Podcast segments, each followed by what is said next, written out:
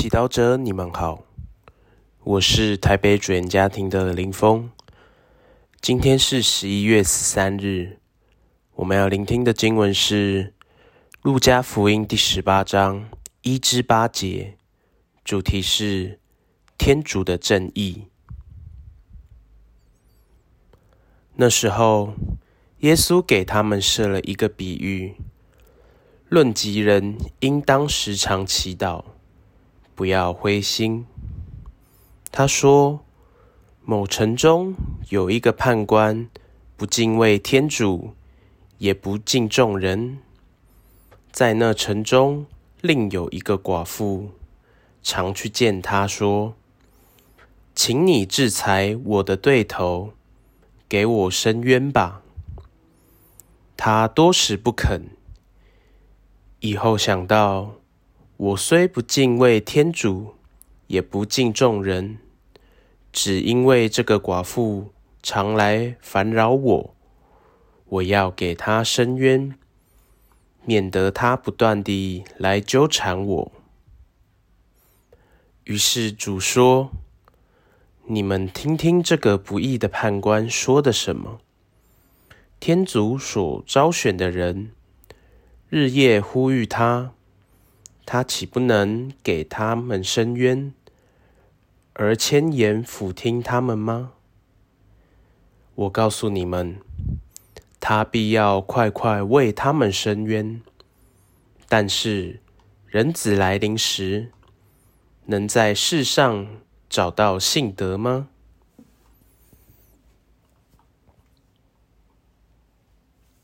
释经小帮手。目前的生活中，你有面对你认为不正义的事情吗？你如何面对或解决它呢？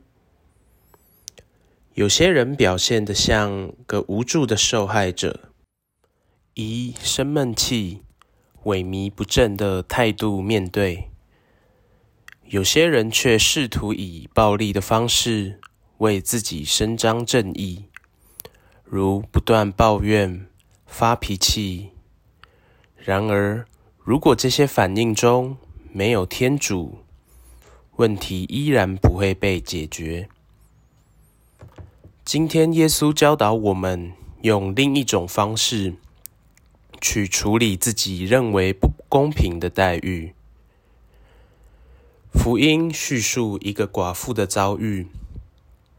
寡妇象征社会上失去依靠、容易被欺负、被占便宜的人。果然，福音中寡妇的确被对头欺负了。然而，我们可以向寡妇学习两个很重要的态度：第一，她的积极不懈。寡妇没有停留在受害者的心态，被动的期待别人的救援。相反的，她积极寻找帮助自己的方法。换作是你，除了抱怨、哀叹，你采取哪些行动，积极应付不公平的经验？而你的行动力，有没有被害怕、自卑、自恋、压抑？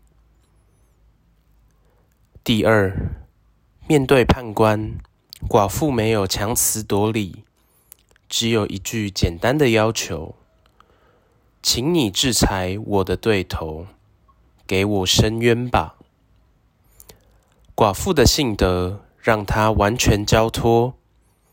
等待判官正义的判决。多时，天主的正义也和我们所预想的不同。然而，耶稣邀请我们相信，只有天主的正义是值得我们渴慕和降服的，因为只有天主的正义能维护每个人基本的需要和尊严。试问，若天主是我们的判官，跟天主申冤时，我们能否像寡妇完全把审判权交给天主，让天主伸张他的正义。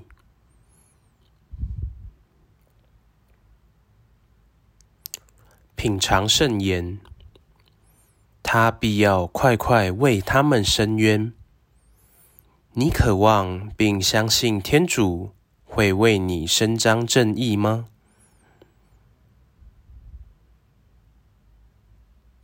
活出圣言，遇到不正义的事情，要记得把它放入祈祷，让天主教你如何面对。全心祈祷，主，感谢你向我们承诺你的正义，也让我们也愿意降服在你的正义下。